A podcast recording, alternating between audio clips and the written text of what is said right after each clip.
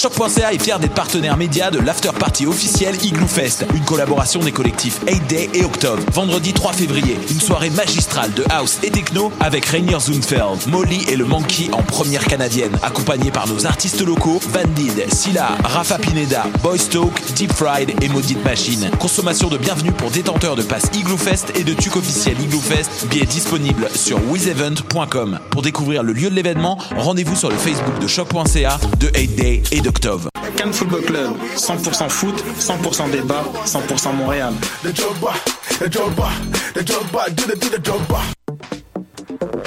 Vous en avez assez de faire des photos moches? Écoutez Objectif numérique où on vous donne des conseils, on teste des produits, on vous tient au courant des dernières nouvelles en matière de photographie et on vous suggère des sites ou des photographes à suivre. Tous les samedis, 13h. Voyage au bout de la nuit, c'est ton émission d'ambiance nocturne sur le Nightlife Underground montréalais. Découvertes musicales, chroniques culturelles et idées de sortie pour divertir tes nuits urbaines. Voyage au bout de la nuit, c'est l'émission nocturne de choc.ca. Eh, j'ai un plan pour voir et écouter des shows gratuitement toutes les semaines. Le studio, c'est le podcast live de choc.ca. Toutes les semaines, retrouvez le meilleur de l'alternative musicale québécoise pour une session live et une entrevue. Vous pourrez suivre l'émission tous les mardis à 17h30 en vidéo direct sur le Facebook de choc.ca et en audio sur le site internet de la station. Et si vous avez manqué l'émission, pas de problème, retrouvez le studio sur nos plateformes podcast et en vidéo sur YouTube. Musique.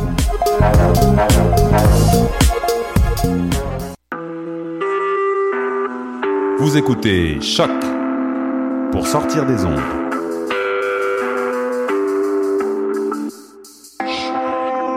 Podcast, musique, découverte. Sur choc.ca.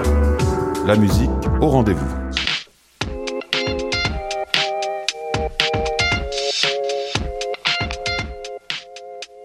L'animal politique, édition du 2 février 2017.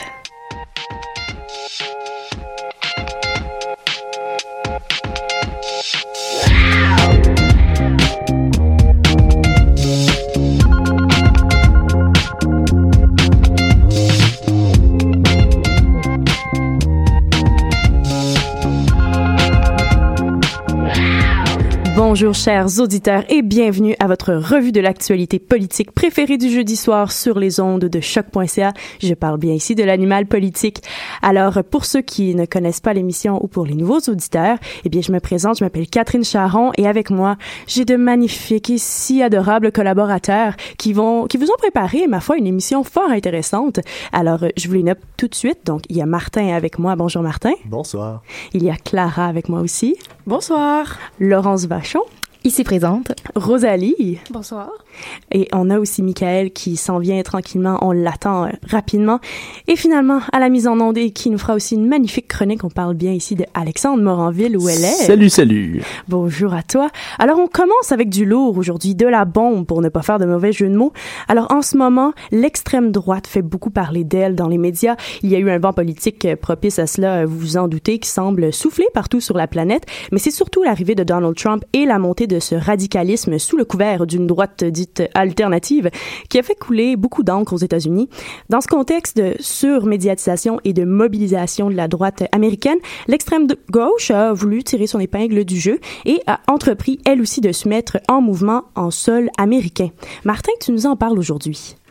Oui, effectivement, Catherine. Euh, avec l'arrivée de Donald Trump au pouvoir et la montée de la droite américaine, il y a plusieurs groupes qui revendiquent des idées reliées à l'extrême gauche qui ont rapidement commencé à se mobiliser chez nos voisins du Sud. Lors de l'inauguration du 45e président, les drapeaux au sigle de la fossée du marteau, donc associés aux différentes formes de communistes, étaient sortis aux côtés des drapeaux noirs, donc associés à l'anarchisme politique et aux revendications anti-étatiques. Euh, la tactique de perturbation utilisée par ce groupe de porte-étendards a été ouvertement anticapitaliste et antifasciste et surtout typiquement associé à la mouvance d'extrême gauche. Donc on parle ici euh, d'un black bloc de plusieurs centaines de personnes qui ont utilisé l'action directe pour s'en prendre à certains commerces emblématiques du capitalisme américain comme Starbucks, McDonald's et la Bank of America. Euh, ils ont également mis le feu à une limousine, créant ainsi la forte image qui a quand même beaucoup circulé sur les réseaux sociaux du véhicule enflammé et serti l'inscription We the people, donc nous le peuple en français. Euh, le message est donc assez clair dès le départ. L'extrême gauche est présente et mobilisée aux États-Unis et elle n'a pas l'intention de se laisser euh, dans le fond, écrasé par Trump et euh, veut pas lui laisser écouler son mandat non plus dans la quiétude. Donc, comme tu viens de nous le dire, les initiatives du groupe de la gauche radicale n'ont pas tardé à se avoir aux États-Unis, euh, notamment, bon, lors de l'inauguration de M. Trump. Euh, Dis-moi, est-ce que euh, depuis cette, euh, ce moment assez euh, marquant, est-ce que ces mouvements-là ont décidé de se montrer le bout du nez encore ou ils sont plus calmes? ils se sont montrés le bout du nez. Ça n'a pas été ultra médiatisées, mais leurs actions, elles, ont été euh, médiatisées aux États-Unis. Donc, euh, certains auront sûrement suivi la nouvelle concernant euh, Richard Spencer, ce promoteur d'une suprématie blanche qui serait à l'origine de l'expression alt-right, donc droite alternative aux États-Unis, qui s'est fait violemment frapper au visage par un homme masqué une, lors d'une entrevue. Une vidéo assez frappante, oui, pour ne pas faire encore de mauvais jeux de mots. qui a extrêmement circulé également. donc, il s'est fait frapper au visage par un homme masqué lors d'une entrevue à l'inauguration de Donald Trump. la vidéo du coup de poing, comme j'ai dit, a circulé énormément au grand des plaisirs des supporters du meneur d'extrême droite. Euh, ces supporters-là se sont empressés de mettre une prime, en fait, sur l'identification de l'homme masqué à l'origine de l'attaque. Donc, hier, le montant de cette prime avait dépassé les 5000 dollars avec plus de 130 contributions. Tout de même, hein? Donc, euh, oui, il y a quand même une grosse recherche qui se fait pour identifier cet homme. On peut pas confirmer avec certitude que l'homme est relié à un réseau antifasciste particulier, mais son action a reçu beaucoup de support euh, de ces groupes, justement, d'extrême gauche, qui répliquent souvent par des actions directes et un peu plus violentes euh, aux initiatives de l'extrême Euh, sur leur site web, la mouvance antifasciste de Philadelphie a même entrepris de faire sa propre levée de fonds afin de supporter l'attaquant de Richard Spencer. Donc, il se prépare ainsi à soutenir euh, cet homme-là en cas d'éventuels frais judiciaires qui résulteraient de son identification, ou même, euh, on va jusqu'à parler de frais d'hospitalisation dans le cas où un groupuscule d'extrême droite décidait de se venger de manière violente, comme c'est arrivé parfois dans le passé. Euh, la plupart des grandes villes américaines possèdent leur propre réseau antifasciste. Donc, on a certaines villes où ils ont un historique assez actif, comme Seattle, Oakland et Portland, pour en nommer quelques-unes. Ils organisent régulièrement des contre-manifestations ou rassemblements qui feraient la promotion euh, d'idéologies d'extrême droite. Donc, selon les informations euh, retrouvées sur les sites web de ces sites antifascistes, mais ils prônent une réplique violente à, tout mouvement faisant la promotion d'idées, dans le fond, racistes, sexistes, homophobes ou tout simplement fascistes. Ils font également la promotion d'actions anti capitaliste et anti-étatique, que ce soit par des attaques matérielles ciblées ou des confrontations avec les forces policières. Donc, c'est aussi ce type d'action qui semble avoir été utilisé hier à l'Université euh, de Californie à Berkeley, où, bon, des euh, antifascistes ont, ont, bloqué la venue de M. Milo Yiannopoulos. Euh, exactement. En fait, euh, pour ceux qui le connaissent pas, Yiannopoulos, c'est un éditeur de médias conservateurs d'extrême droite qui s'appelle Breitbart News. Et c'est aussi une des figures, des figures de proue, pardon, actuelles de la fameuse droite alternative américaine dont on parle tant. Euh, il avait été invité par un groupe d'étudiants républicains de l'université à y donner une conférence hier, mais la soirée ne s'est pas déroulée selon les désirs des jeunes républicains. En fait, devant une manifestation de plusieurs centaines de personnes, il y a environ 150 antifascistes qui ont rapidement attaqué et débordé les multiples barricades des forces policières qui les séparaient des lieux de l'événement. En fait, le groupe a ensuite entrepris de s'attaquer au bâtiment à coups de feu d'artifice, de bonbonnes de peinture et d'objets divers pour y fracasser les fenêtres. En seulement 15 minutes, l'université a annoncé l'annulation de la conférence. Donc ça s'est fait très rapidement. Euh, le journal britannique The Guardian a recueilli sur les lieux hier les propos d'une partisane euh, qui a signifié que, selon elle, répliqué euh, par la violence est justifié puisque l'extrême droite l'utilisera certainement, certainement contre eux. Donc, euh, Donald Trump en personne euh, s'est prononcé sur la situation via son mode de communication préféré, Twitter, euh, en menaçant de retirer le financement fédéral de l'université qui, selon lui, a utilisé la violence pour empêcher la liberté d'expression d'un point de vue différent. C'est quand même, il y a quand même raison sur ce point-là. On va lui donner ça. Euh, avec les changements politiques en cours aux États-Unis et la médiatisation de la droite dite alternative, l'antifascisme américain est donc en ce moment même en train de s'activer fortement et on risque d'entendre parler encore souvent dans les semaines et les mois à venir. Et avec la place qu'occupera Stephen Bannon sur le Conseil de sécurité nationale américain, ben, l'extrême gauche trouve un adversaire de taille, on se le cachera pas, qui n'hésitera probablement pas à leur mettre des bâtons dans les roues. Maintenant, tu veux nous parler d'un regroupement euh, qui se proclame en tant que rustre d'extrême gauche. C'est quand même euh, fancy comme nom, là. Oui, c'est assez inusité. En fait, euh, leur nom en anglais, c'est le Redneck Revolt, donc euh, la révolte des rouges-gorges, si on veut en français. C'est un groupe pan-américain qui, en référence aux luttes prolétariennes, dit vouloir amener le Red dans Redneck. Le groupe fait la promotion d'une résistance face aux patrons, aux politiciens et, selon leur site web, contre tous ceux qui protégeraient la domination et la tyrannie. Donc, c'est assez large. La particularité de ce regroupement, c'est qu'ils sont affiliés avec des clubs de tir qui partagent leurs idéaux, comme le John Brown Gun Club de Phoenix, qui s'est euh, affiché dans la ville par des marches de brigades rouges portant ouvertement leurs armes à feu.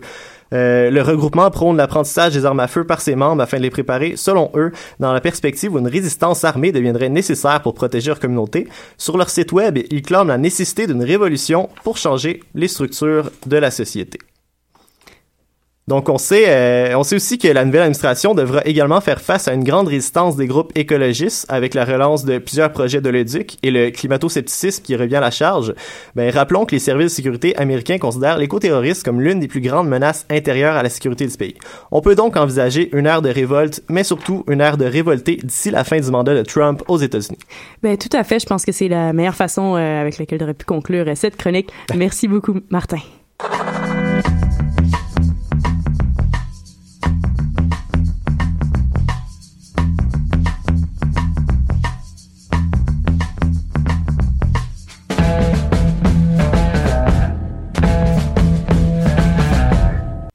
Alors, nous continuons maintenant notre petit tour du monde. On s'en va euh, de l'autre côté de la frontière des États-Unis. Alors, nous allons rejoindre Alexandre qui va nous éclairer un peu sur euh, des effets positifs que le président Trump euh, peut avoir eu sur l'unité nationale au Mexique. Donc, de quoi parle-t-on, Alex? Écoute, Catherine, c'est sûr que dire effet positif, Trump, Mexique, écoute, c'est un peu, c'est un peu un drôle de mélange à dire dans une même phrase. Écoute.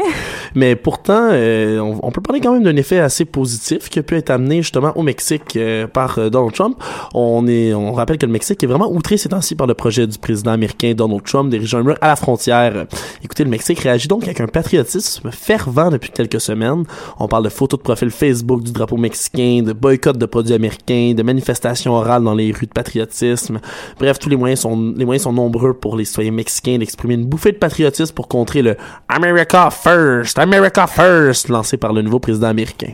Une imitation, euh, ma foi, fort proche de la, de la réalité donc, quelle ampleur le mouvement euh, a-t-il atteint à l'heure euh, où on se parle? Écoutez, grâce aux réseaux sociaux, euh, les mots-clés comme Todos somos Mexico, nous sommes tous mexicains, ou Mis país es mejor porque, mon pays est le meilleur parce que, font fureur en ce moment. mais aussi ceux appelant à ne plus consommer de marchandises américaines. On va parler des hashtags Adios Starbucks, Adios McDonald's, Adios Coca-Cola, et etc. On en a plusieurs qui sont sur les réseaux sociaux. Donc, on peut parler d'un mouvement qui est devenu, on peut se permettre de le dire, viral, vraiment même que le porte-parole du président Enrique Piena Nieto, qui est le président du Mexique, le premier ministre, euh, ses ministres des Affaires étrangères et des Finances ont eux-mêmes montré l'exemple en changeant leurs photos sur Twitter par la bannière verte, blanche et rouge du Mexique. Donc, le président Piena Nieto a même appelé lundi soir dans un message vidéo à l'unité nationale. Il a lui-même dit que cela doit être la pierre angulaire de notre stratégie et de nos actions à l'intérieur du pays et en direction de l'extérieur. Voilà ce qu'il a affirmé. Puis ce boycottage-là des produits américains pourrait-il avoir un impact réel euh, sur ces derniers? Mais écoutez, les experts refusent de se prononcer pour l'instant, car personne ne sait vraiment euh, quelle ampleur le boycottage va finir par avoir. Euh, quoi qu'il en soit, il faut se rappeler que plus de 80% des exportations mexicaines prennent la direction des États-Unis hein, et que les produits américains sont déjà omniprésents vraiment dans le pays, au Mexique.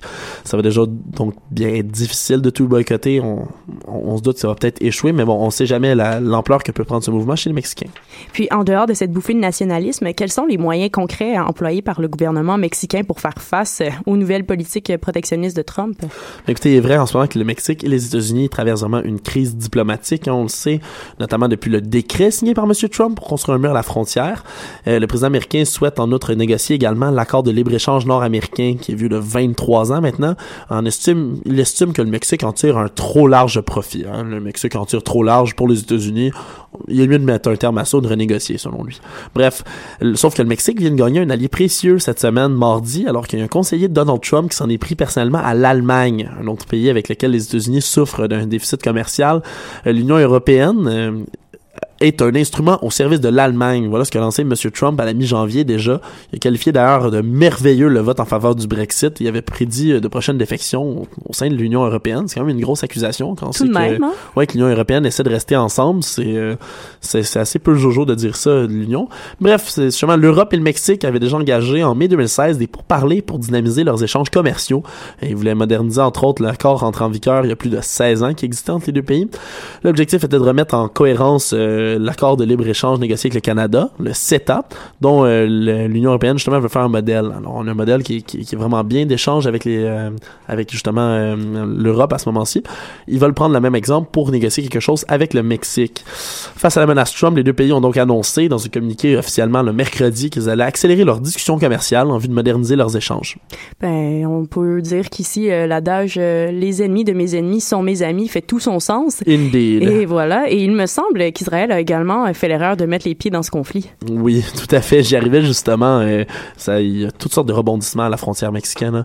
Le premier ministre israélien, M. Netanyahu, j'espère que je prononce bien son nom, a réagi samedi dernier sur Twitter à la décision du nouveau président américain de construire le mur à la frontière du Mexique en rappelant qu'Israël avait lui-même construit une barrière avec l'Égypte et il a assuré justement que qu'elle avait été un formidable succès contre l'immigration illégale. Son, son, son, ses mots employés à ce moment-là étaient grand succès, idée formidable en parlant du mur de Trump. Puis, euh, c'est un bel exemple de, diplom- de diplomatie, tout ça. Évidemment, oui. Cette déclaration a provoqué la colère du Mexique, on s'en doute bien, hein, qui a convoqué l'ambassadeur d'Israël à Mexico même pour des explications. Euh, Le ministre mexicain des Affaires étrangères, Luis Videgaray, a également appelé Israël à présenter des excuses officielles. Euh, Monsieur Netanyahou, lui, a d'abord euh, violemment accusé lundi les médias israéliens d'avoir déformé ses propos pour lui nuire. Et mardi, il employé, euh, en changeant un peu de ses- ses- ses- sa, chemise de côté, à arrondir les angles avec le Mexique.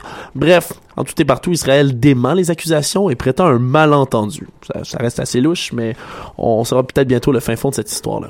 Bon, ben, une saga que tu vas continuer à suivre pour nous. Merci beaucoup, Alex. Mais ça fait plaisir. Et maintenant, nous traversons l'Atlantique et nous euh, allons en Europe avec Clara. Donc, depuis quelques jours, de nombreuses révélations euh, sont faites sur le candidat du parti de droite, euh, les Républicains, à l'élection présidentielle française, donc François Fillon. Euh, des révélations qui bousculent et même euh, cassent son image de premier de classe, comme certains l'ont euh, décrit, le Penelope Gate, comme on l'appelle dans les médias français, euh, un dossier assez euh, béton, a un effet dévastateur euh, sur la campagne du candidat de droite. Alors oui, en effet, depuis une semaine, les révélations ne font que pleuvoir sur François Fillon et ses activités pas mal douteuses. Mercredi 25 janvier, l'hebdomadaire satirique français Le Canard enchaîné accusait M. Fillon d'avoir employé sa femme en tant qu'assistante parlementaire. Mais alors ça, c'est pas illégal. En fait, la question que tout le monde me pose, c'est est-ce qu'elle a vraiment travaillé pour son mari ou est-ce qu'elle a bénéficié d'un emploi fictif? D'après le canard enchaîné, François Fillon a employé sa femme entre 1998 et 2002 et pendant six mois en 2012. Pour donner un exemple de salaire, par exemple, en 2001, elle a été payée 3 900 euros par mois, ce qui fait environ 5 500 dollars canadiens, avant de passer à 4 600 euros début 2002, d'après l'hebdomadaire, encore une fois. Après ça, en devenant ministre des Affaires sociales et du Travail en 2002, Fillon cède son siège de député à son suppléant Marc Joulot. Et ce dernier embauche Pénélope Fillon pour un salaire de 6 900 euros par mois, avant qu'elle ne soit augmentée à 7 900 euros par mois à partir de 2006. En 2012 et 2013, elle recommence à travailler avec son mari, mais en fait, ce qu'il faut savoir, c'est qu'elle travaille avec lui jusqu'à ce que les règles de la Haute Autorité pour la transparence de la vie publique obligent Fillon à déclarer les revenus de sa femme et l'identité de ses collaborateurs parlementaires. D'après l'hebdomadaire satirique, encore une fois, Pénélope Fillon aurait perçu au total 831 440 euros d'argent public, soit un peu plus d'un million de dollars canadiens. C'est quand même une grosse cagnotte, mais euh, la question persiste. Comment euh, peut-on savoir euh, si elle a travaillé ou non là-bas? Ben, en fait, c'est là qu'est toute la question. Selon le Parisien, euh, elle n'avait pas de badge ni de boîte courriel à l'Assemblée nationale. Et ce qui était encore plus étrange, c'est que le canard enchaîné a interrogé l'ancienne collaboratrice de M. Joulot lorsqu'il était député en 2002 et 2007, Jeanne Robinson-Bert. Elle aurait donc dû collaborer avec la femme de François Fillon pendant cette période. Pourtant, elle assure à l'hebdomadaire qu'elle n'a jamais travaillé avec elle et qu'elle ne la connaissait seulement qu'en tant que femme de ministre. Alors évidemment, le candidat des Républicains se défend en assurant que sa femme travaillait pour lui depuis toujours, qu'elle avait corrigé ses discours et l'avait représenté dans des manifestations et des associations. Malheureusement pour lui, une nouvelle vague de révélations est apparue hier et le candidat à la présidentielle a dénoncé une opération d'une extrême ampleur de calomnie très professionnelle. Pourtant, alors il y a juste 6 heures, le magazine Envoyé spécial de la chaîne de télévision française France 2 a diffusé plusieurs extraits d'une entrevue que Pénélope Fillon avait accordée au Sunday Telegraph le 18 mai 2007. Et il y a une citation qu'on retient qui est très importante, c'est qu'elle avait dit qu'elle n'avait jamais été l'assistante de son mari et qu'elle ne s'était jamais occupée de sa communication. Et apparemment, elle aurait aussi travaillé pour un des amis de son mari. Alors oui, apparemment, Pénélope ne se contente pas de travailler pour son mari puisqu'elle est également soupçonnée d'emploi fictif à la revue des Deux Mondes, publication qui appartient au milliardaire Marc Ladrette de La Charrière et qui est, comme tu le disais, un très bon ami de Monsieur Fillon. Elle aurait touché pas moins de 5000 euros par mois, par mois pendant environ un an et demi entre mai 2012 et décembre 2013, soit 100 000 euros. Autrement dit, ça fait 140, dollars, 140 000 dollars pardon, pour quelques notes de lecture, et comme l'affirme Michel Crépu, l'ancien directeur de la publication au Canard enchaîné, pas la moindre trace de ce qui pourrait ressembler à un travail de conseil littéraire. Tout de même. Tout de même. Alors évidemment, la justice les rattrape, et ce depuis les premières révélations. Le 25 janvier, le parquet national financier a ouvert une enquête préliminaire pour trois choses. Détournement de fonds publics, abus de biens sociaux et recel de ces délits. Pénélope et François Fillon ont tous les deux été auditionnés cinq jours plus tard, soit le 30 janvier. Et le lendemain, plusieurs perquisitions ont été menées, dont une à l'Assemblée nationale. Alors, comme le souligne le quotidien Le Monde, il faudra attendre la fin de cette enquête pour savoir si elle est classée sans suite, ou si M. Fillon sera envoyé en correctionnel, ou si un juge d'instruction sera saisi et qu'il risque une mise en examen. En fait, l'enquête a notamment pour but de déterminer si Pénélope Fillon a réellement exercé une activité pendant les années où elle a été rémunérée en tant qu'assistante parlementaire ou si son emploi était purement fictif. Et il n'y a pas juste elle qui est dans la mêlée, il y a aussi les deux aînés du couple qui se trouvent au cœur de cette histoire. Alors oui, à ce point-là, on peut dire que c'est une véritable affaire de famille parce que pour parce que pour le moment, il y a deux de ses enfants, deux de leurs enfants, qui ont euh, vu leur nom sortir dans la presse et pour les mêmes sortes de scandales que leurs parents. En essayant de devancer de possibles nouvelles révélations, le 26 janvier, François Fillon confiait sur le plateau du téléjournal de TF1 que lorsqu'il était sénateur, il lui est arrivé de rémunérer pour des missions précises deux de ses enfants qui étaient avocats en raison de leurs compétences.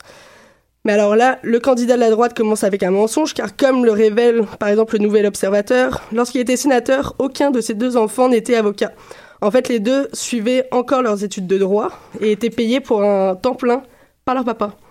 Il a rémunéré pour la somme de 3 373 euros, puis 3 814 euros par mois sa fille Marie et 4 846 euros par mois pour son fils Charles.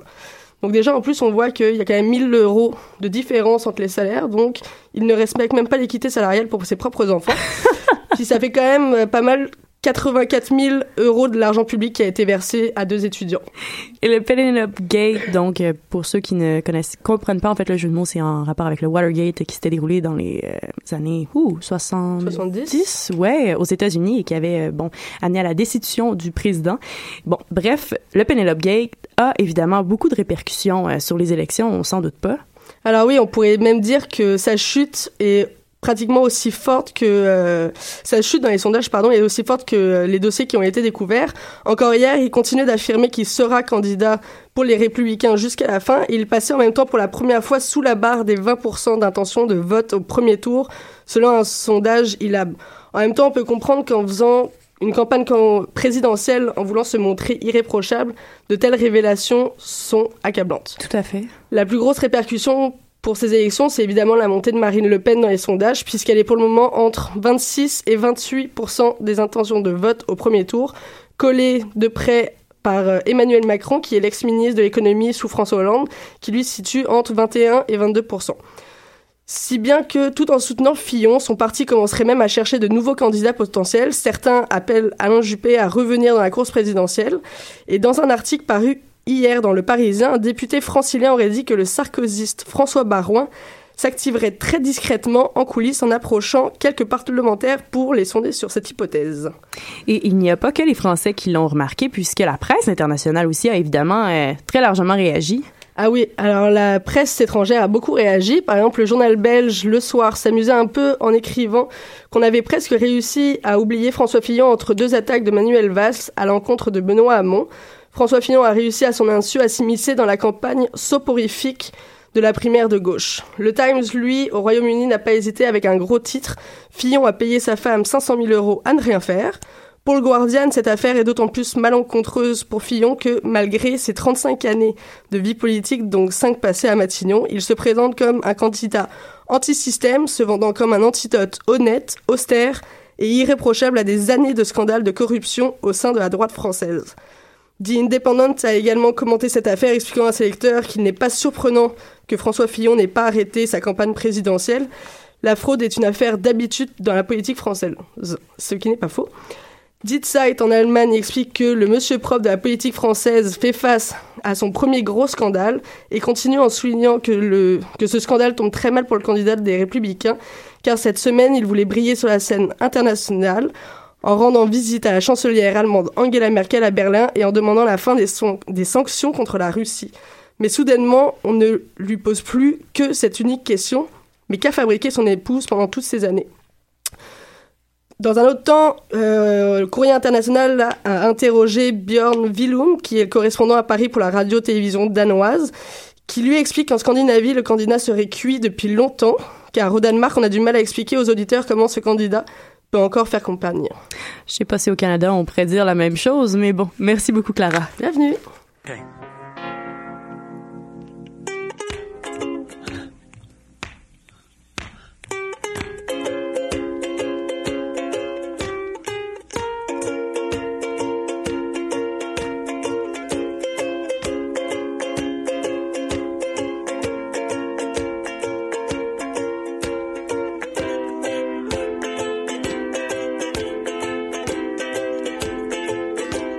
De retour à l'animal politique. Donc maintenant, on se dirige vers l'Europe de l'ouest, euh, de l'est, excusez-moi, pardon. Mon, ma géographie a de la misère à soir. Donc, on sait que la guerre en Ukraine dure depuis, bon, un, bon deux ans. La Crimée a tenté de se séparer de la Russie, une révolution a éclaté et des manifestations ont eu lieu aux quatre coins de la Russie et de l'Ukraine. Mais les, les affrontements ont repris depuis le 27 janvier à Adviktka, donc zone grise stratégique au nord de Donetsk, dans le Donbass. Mais pourquoi? Euh, comme dans chaque conflit, euh, il y a deux camps. Euh, dans ce cas-ci, on a les séparatistes pro-russes et l'armée ukrainienne. mais les réels coupables des, des, nouvelles hostilités est difficile à cerner parce que les deux opposants s'accusent mutuellement. le gouvernement ukrainien pense que la situation s'est aggravée suite à l'arrivée au pouvoir de Donald Trump. La veille de l'entretien téléphonique entre Trump et Poutine, le régime de Porochenko avait ordonné à son artillerie de pillonner la ceinture défensive de Donetsk, et ce, du début de soirée jusqu'au milieu de la nuit. La crainte de, Kiev, c'est qu'un deal ait été conclu entre les deux présidents. Il est également important de mentionner que le 29 janvier a été la journée la plus violente depuis deux ans.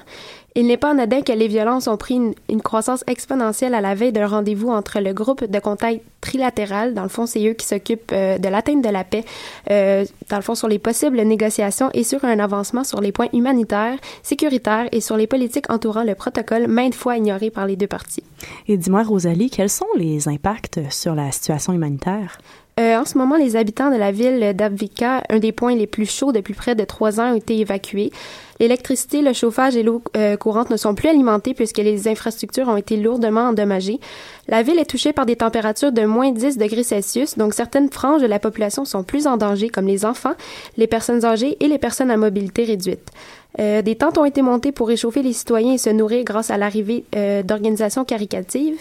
De l'autre côté de la ligne de front, toute la ville de Donetsk est privée d'eau potable. On compte également 10 victimes civiles depuis la reprise des combats. Du côté ukrainien, environ 80 morts et 70 morts du côté de l'offensive. Les obus ont touché principalement des zones urbaines et industrielles, mais le plus paradoxal dans cette guerre, c'est qu'un accord avait été signé pour que le massacre cesse le plus rapidement possible. Une situation, euh, malheureusement, qui arrive très souvent en zone de guerre. Et qu'est-ce que cet accord comprend et quelle était, en fait, son importance dans le cessez-le-feu? L'accord de Minsk euh, a récemment fêté ses deux ans. Plusieurs représentants des lieux en conflit ont tenté de s'entendre sur les modalités de la paix en Ukraine euh, occidentale. Ce n'est cependant pas la première fois que cet accord euh, échoue. Celui-ci se compose de 13 engagements. Le premier est le cessez-le-feu immédiatement. deux semaines après sa création, des violations au cessez-le-feu ont été nombreuses par les deux parties du conflit. On a établi un deuxième protocole en 2015 qui portait le même nom lors d'un sommet qui a eu lieu dans la capitale de la Biélorussie. Angela Merkel, euh, Vladimir Poutine, François Hollande, Alexandre Zarkachenko ainsi que Igor Platnowski euh, ont débattu pendant 16 heures et ça a duré toute la nuit. Euh, ils en ont conclu que les hostilités cesseraient quelques jours plus tard, mais les réactions ont toutes été différentes. pour ce qui est de la Russie, Poutine considère que l'Ukraine refuse de collaborer. Plotnitsky pense que le pays doit changer et s'adapter à la nouvelle situation politique et sociale sur le territoire. Pour ce qui est des autres observateurs externes, euh, ils ont qualifié cet accord comme compliqué et fragile. Donc, euh, le conflit de Donbass est donc difficile euh, à cerner, mais aussi à neutraliser. Donc, plusieurs attaques depuis le 27 janvier ont eu lieu.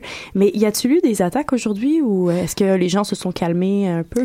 Euh, malheureusement, aujourd'hui, il y a une école et un stade qui ont été touchés euh, au cœur de la ville et on recense deux morts et un blessé.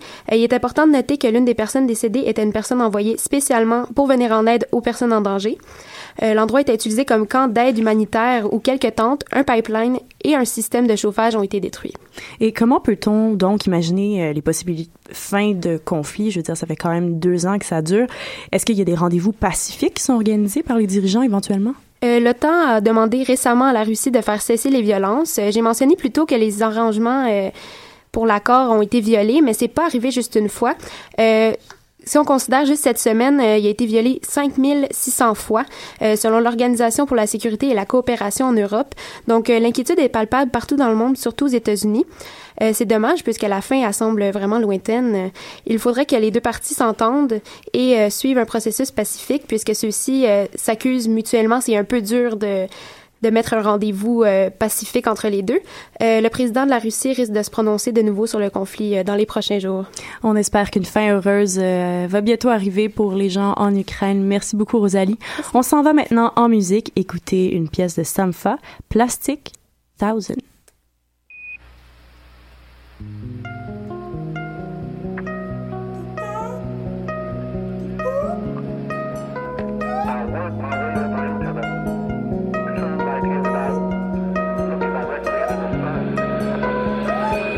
Magnetic lights in the blue haze. Magnifying glass upon my face. It's so high, I've been melting out here. I'm made out of plastic out here. You touch down in the base of my fears. Houston, can, can, can you hear?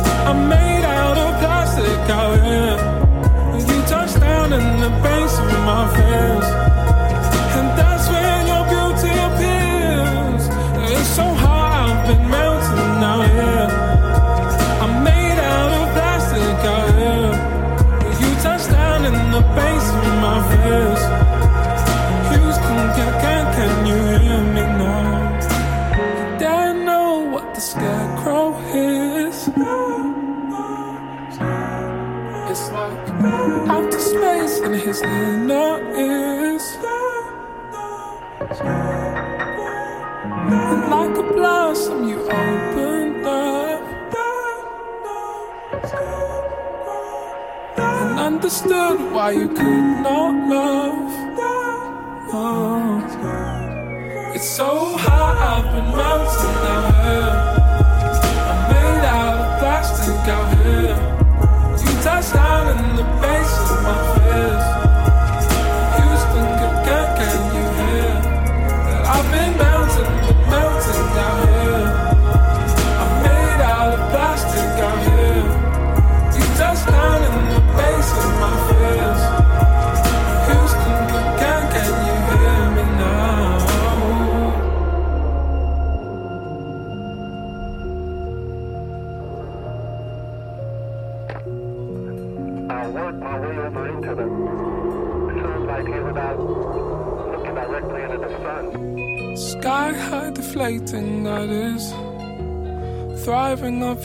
lessons. Yes, you are my lantern. Shine like house around my ears.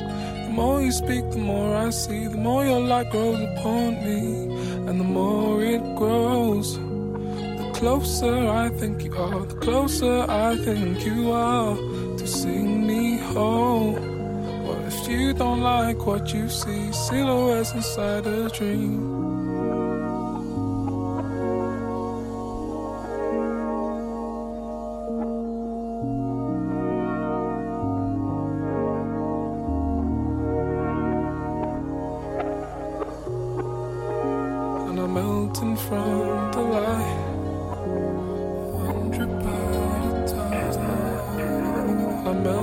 From the light.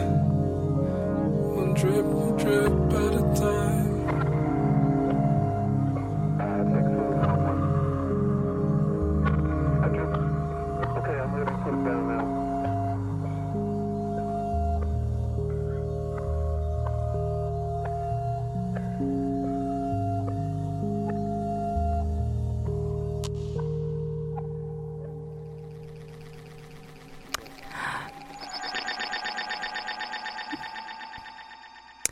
on remercie euh, Raphaël, donc la directrice musicale de Choc, pour cette euh, super euh, suggestion musicale. Donc, on se tourne maintenant vers le Moyen-Orient. Laurence Donald Trump a signé vendredi dernier un décret qui a fait des vagues sur la scène internationale. Donc, ces nouvelles règles d'immigration nivellent vers le bas les relations entre les pays du Moyen-Orient et les États-Unis, n'est-ce pas? Bien malheureusement, oui. euh, Ces temps-ci, on peut tout simplement pas parler, on dirait, du Moyen-Orient sans finir par parler des États-Unis et de leur euh, fameux nouveau président. Donc, euh, Donald Trump qui signe décret après décret euh, depuis son, son assermentation, pardon. Et le dernier, en règle, en fait, celui de vendredi dernier, euh, visait en fait, et je, je- et je cite, à tenir les terroristes islamiques radicaux hors des États-Unis d'Amérique. Donc, pour rappeler euh, la teneur plus précise du, du décret en question, euh, en fait, il visait à empêcher, il empêche tout simplement, euh, parlons avec euh, les bons mots. Donc, il, il empêche pendant les pro- trois prochains mois l'arrivée de ressortissants de sept pays à majorité musulmane. Donc, on parle de l'Irak, l'Iran, la Libye, la Somalie, le Soudan, la Syrie et le Yémen. Euh, le gouvernement va aussi arrêter pendant quatre mois le programme d'admission et de réinstallation de réfugiés de guerre euh, pour tous les pays confondus. Et les réfugiés syriens seront interdits d'entrer aux États-Unis jusqu'à nouvel ordre. Donc, tout ceci bouleverse vraiment des États-Unis à l'international, mais au final, ça concerne pas pas beaucoup de monde euh, parce qu'en fait, en 2016, ils avaient admis 10 000 réfugiés syriens pour une population d'Américains qui, qui forme en fait presque 320 millions de personnes. Donc si on compare avec par exemple le Canada ici, euh, l'année dernière on avait admis 31 000 réfugiés syriens. Donc ça fait un gros effet boule de neige, alors qu'au final à la, tu sais, à la base il y avait pas tant de tant de personnes que ça qui sont concernées. 10 000, ça reste tout de même un gros chiffre Ouais. mal- malgré tout. Faut prendre ça en, en perspective. Ouais, là-dessus, je suis d'accord avec toi. Donc, ça a causé de grosses inquiétudes pendant toute la fin de semaine. Il y a eu euh, peut-être une manière de ralentir, voire d'éviter une telle mesure euh, pour que ça devienne normal? Oui, ben c'est ça. En fait, c'est le, décret a été signé vendredi et dès lors, ça a vraiment euh, causé une grosse inquiétude. Et dès samedi, on a vu les changements être appliqués euh, dans les aéroports à travers le monde. Donc, par exemple, euh, samedi, il y a six personnes, donc euh, cinq Irakiens et un Yéménite, qui ont été empêchés d'embarquer dans un vol qui partait du Caire en Égypte pour New York. Et ça, malgré le fait qu'ils avaient euh, toutes qu'elles avaient toutes des visas en règle. Et le même scénario s'est produit là à plusieurs endroits, euh, entre autres aussi avec la compagnie aérienne suédoise KLM qui a refusé d'embarquer sept autres personnes pour un vol en destination des États-Unis. Et il n'y a pas seulement dans les aéroports que ça a causé euh, de l'émoi. Euh, par exemple, il y a le cinéaste iranien Asghar Farhadi qui était en qui, en, qui est en nomination pour la catégorie du meilleur film étranger aux Oscars, qui a décidé tout simplement de ne pas se présenter à la cérémonie parce que la situation euh, est devenue vraiment incertaine pour lui. Donc, il ne sait même pas si euh, il va réussir à avoir une, une, une exemption ou quoi que ce soit. Ben Mais pour que- l'instant, ça s'applique à lui et il ne peut pas se présenter. Euh, on a vu des gens vraiment un peu partout sur la planète euh, s'opposer vraiment à ce nouveau décret qui pourrait mettre en danger des milliers de personnes, des milliers de réfugiés, mais aussi diviser des familles, des amis. Il y a aussi des chefs d'État qui ont euh, publié, par exemple, sur Twitter ou qui dans des communiqués pour pour s'opposer vraiment au décret. Et après une plainte de deux hommes qui étaient coincés à l'aéroport John F. Kennedy à New York, il y a une juge de la Cour fédérale de Brooklyn, Anne Donnelly, qui a instauré un sursis d'urgence euh, qui, qui interdit en fait pour une, une certaine période, pour une certaine durée, l'expulsion des réfugiés et des personnes possédant un visa valide. Donc, euh, le décret est bloqué pour une durée de sept jours techniquement aux États-Unis, donc ils n'ont plus le droit de bloquer des gens. Euh, mais mais on, on va voir en fait dans les prochains jours qu'est-ce qui va se passer avec ça, parce qu'il y a d'autres instances juridiques aussi qui ont montré leur désaccord, donc ça va être à suivre. Donc c'est quand même une bonne nouvelle. On voit qu'il y a encore un peu de bon sens. Exactement. Il y a peut-être une manière d'éviter euh, d'éviter ça, mais pour l'instant c'est seulement temporaire. Bon, ben, on espère qu'il va y avoir une solution qui va se trouver bientôt. Puis, euh, sinon, lundi, euh, l'Iran a procédé à des tests de missiles qui ont euh, inquiété la communauté internationale. On la comprend. Mais selon eux, il ne s'agissait pas d'une violation à la résolution de l'ONU. Non. Euh, bon, alors. Revenons sur les événements. Euh, donc tout ça, ça s'est passé lundi et deux jours plus tard, donc mercredi, le ministre israélien de la défense a confirmé qu'il y avait bel et bien eu un test, donc un, tir balistique à moyenne portée. Mais euh, bon, la communauté, c'était la communauté internationale avait déjà eu le temps de, s'inquiéter, disons. Euh, et euh, selon eux, donc selon euh, Israël, cette action n'est pas en contradiction avec l'accord nucléaire ni avec la résolution du Conseil de sécurité de l'ONU parce que ce serait plutôt en fait une continuation du programme défensif de l'Iran. Donc ce serait comme dans la- le simple ordre des choses. Il y a aussi euh, le vice-ministre russe des Affaires étrangères, Sergei Ryabkov, euh, qui était d'accord avec ces déclarations-là et qui a, qui a ajouté en fait que la résolution de l'ONU ne comporte pas une telle interdiction. Donc elle ne précise pas directement qu'ils n'ont pas le droit de faire ça. Euh, donc euh, mardi, comme je le disais, en catastrophe, euh, les États-Unis ont réclamé la tenue d'une réunion d'urgence du Conseil de sécurité de l'ONU euh, suite à, à cette nouvelle. Et euh, selon l'administration américaine, le ministre, le, le ministre, le missile, pardon, Tout un missile, le ministre. tout un ministre, euh, le missile aurait parcouru 1000 mètres, euh, 1000 kilomètres, voyons, 1000 kilomètres avant d'exploser. Le ministre en a fait du chemin. Euh, et euh, en visite à Téhéran, le ministre français des Affaires étrangères, Jean-Marc Ayrault, a affirmé que ce geste entrave le processus de confiance mis en place. Donc, après l'accord con- conclu sur le programme nucléaire, il y a environ un an de ça. Donc, déjà que la situation était un peu tendue, euh, disons que ça améliore pas les choses. Et espérons aussi que ces tirs vont pas donner une raison à Donald Trump pour par exemple, entrer dans le entrer dans le portrait, entrer dans ce conflit et provoquer de nouvelles tensions entre l'Iran et les États-Unis qui ont déjà des relations tendues par rapport, par exemple, à ce fameux euh, accord nucléaire. Ben, on l'espère aussi fortement. Et si on continue notre horaire de la semaine, eh bien, mercredi, Oui. les policiers, les policiers ont procédé, bon, au démantèlement de la colonie d'Amona en Cisjordanie. Oui, euh, donc euh, c'est ça. Les, les policiers, quand même, euh, l'armée était préparée pour ce démantèlement, euh, ce démantèlement euh, qui devait être vraiment pacifique parce que c'est une situa- situation qui est très sensible et parce qu'il y avait déjà eu un démantèlement semblable il y a quelques années en 2006 qui avait vraiment tourné au vinaigre, qui avait tourné au combat complètement. Euh, mais cette fois-ci, ça s'est relativement passé dans le calme. Euh, donc, il y avait environ 200 à 300 résidents dans la colonie d'Amona.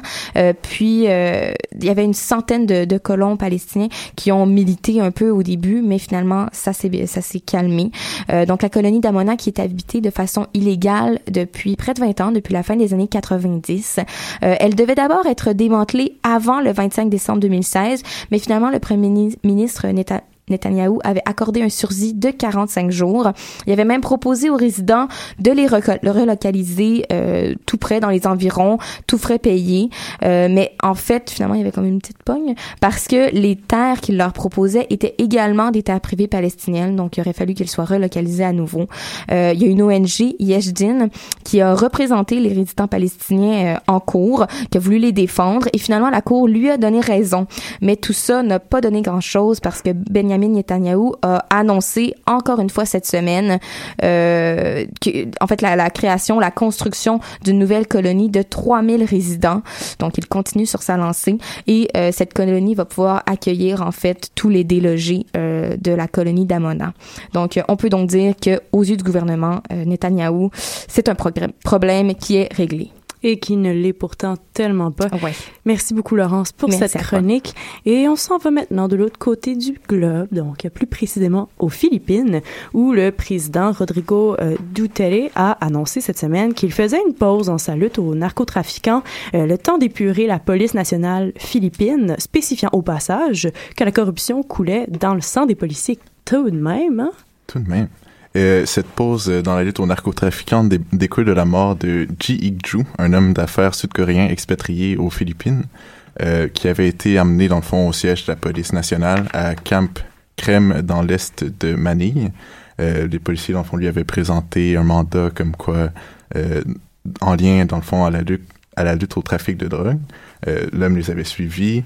Euh, il a fini étranglé euh, dans les locaux de la police. Son corps a été amené directement à la crémation sans passer par une autopsie. Suite à ça, la femme de l'expatrié avait reçu plusieurs demandes de rançon pour que son mari soit libéré et que finalement on, ne mette pas fin à sa vie pour qu'on l'épargne. Elle avait accepté ces, ces demandes de rançon, elle avait fourni l'argent aux policiers corrompus pour finalement se rendre compte que son mari était déjà mort. Une situation qui semble pas être la seule non plus euh, aux Philippines actuellement. Euh, non, euh, justement, euh, le, le, le chef de la police euh, tente de se distancer de cette affaire-là en disant que c'est qu'il s'agit en fait d'un cas isolé, mais euh, l'organisme Amnesty International euh, a fait état dans un rapport de plusieurs situations dans lesquelles des policiers et d'autres citoyens euh, recevaient une prime pour liquider, dans le fond, des trafiquants, des trafiquants présumés de drogue, euh, qui recevaient euh, de 8 000 à 15 000 pesos par tête. Euh, Tout de même, c'est un gros montant. ben, c'est pour... C'est environ... Ouais, on peut dire que c'est quand même un gros montant pour tuer quelqu'un. La police de- des Philippines se serait rendue coupable de crimes contre l'humanité en pratiquant des, exé- à des exécutions extrajudiciaires selon l'organisme de, de défense des droits de l'homme. Puis, quelle a été la réponse du gouvernement face à ces accusations-là? Euh, plusieurs législateurs ont demandé la tenue d'une enquête sur les allégations d'Amnesty International, euh, une enquête qui permettra aux services de police de faire entendre le- leur version des faits et à établir la, vérité. On peut cependant euh, fortement douter de l'aboutissement de cette enquête-là, étant donné que étant donné l'urgence à laquelle le président philippin semble vouloir se débarrasser des barons de la drogue et de la corruption, qui est aujourd'hui euh, rendu jusqu'aux plus hautes instances, comme on, peut, on a pu le constater dans ce cas. Puis, on sait que 7000 personnes donc sont mortes au cours de cette guerre menée par le président euh, contre les cartels. Et si on, on sait bien compter, ça fait environ 1000 personnes par mois depuis que le- son plan euh, pour éradiquer les trafiquants de drogue a débuté. Ça fait environ 7 mois.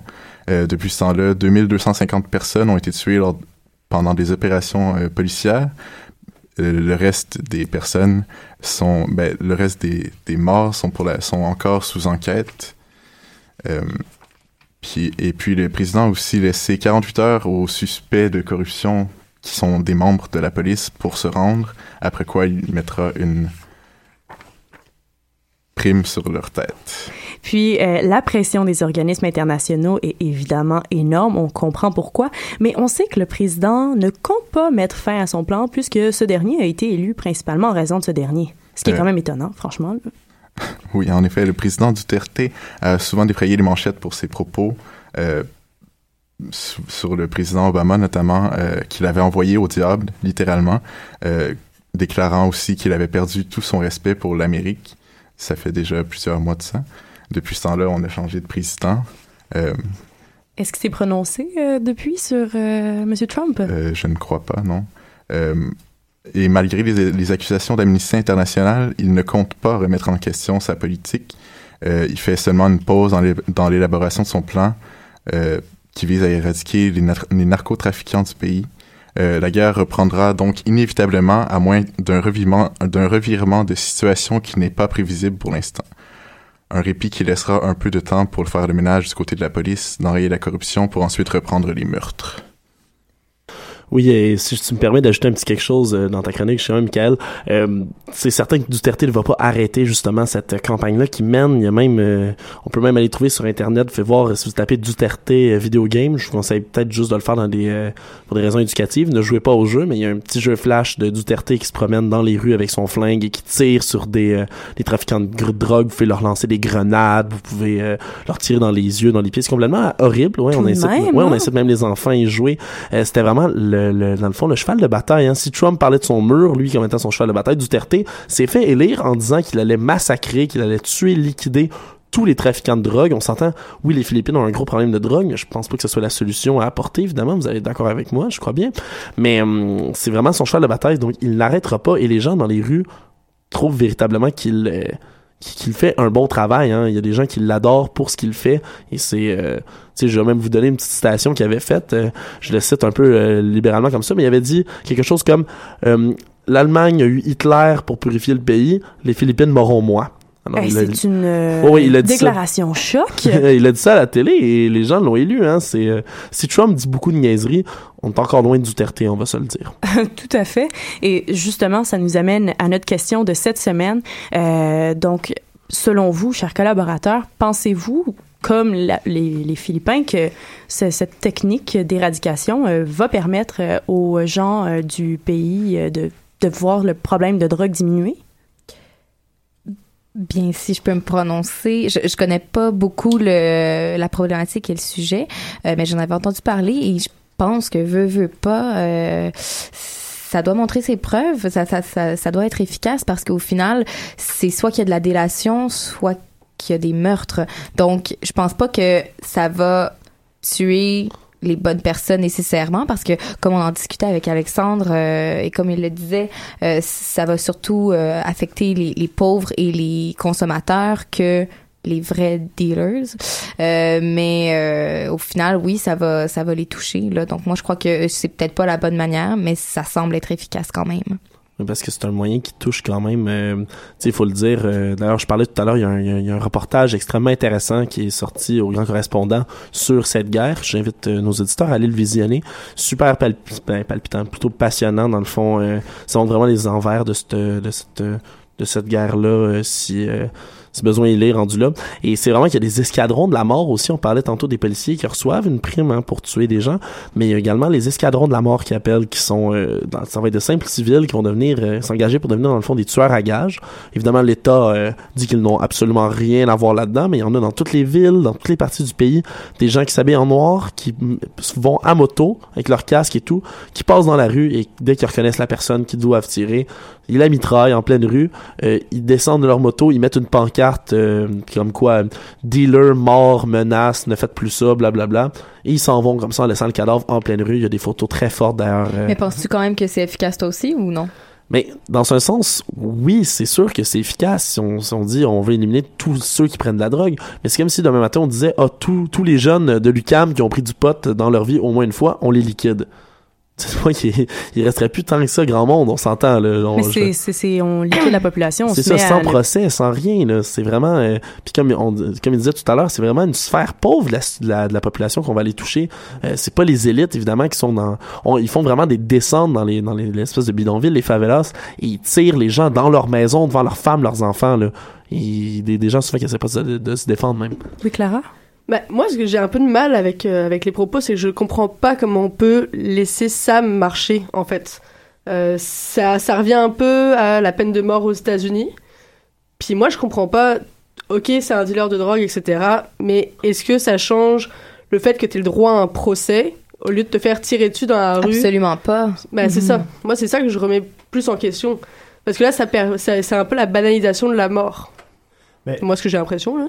Je pense que certains le voient un peu comme une espèce de noble quête pour euh, justement enrayer, enrayer la drogue au niveau du pays, mais euh, on se rend compte que bien sûr euh, c'est plus que ça, c'est des journalistes qui meurent, c'est des, consommateurs, c'est- beaucoup de monde qui se font vraiment pris par ça. Puis, dans le fond, Duterte, son but en bout de ligne, je pense pas que c'est réellement simplement d'éliminer la drogue de son pays. Je pense pas que c'est une noble quête, surtout pas avec la manière avec laquelle il fait. Là. Oui, Michael?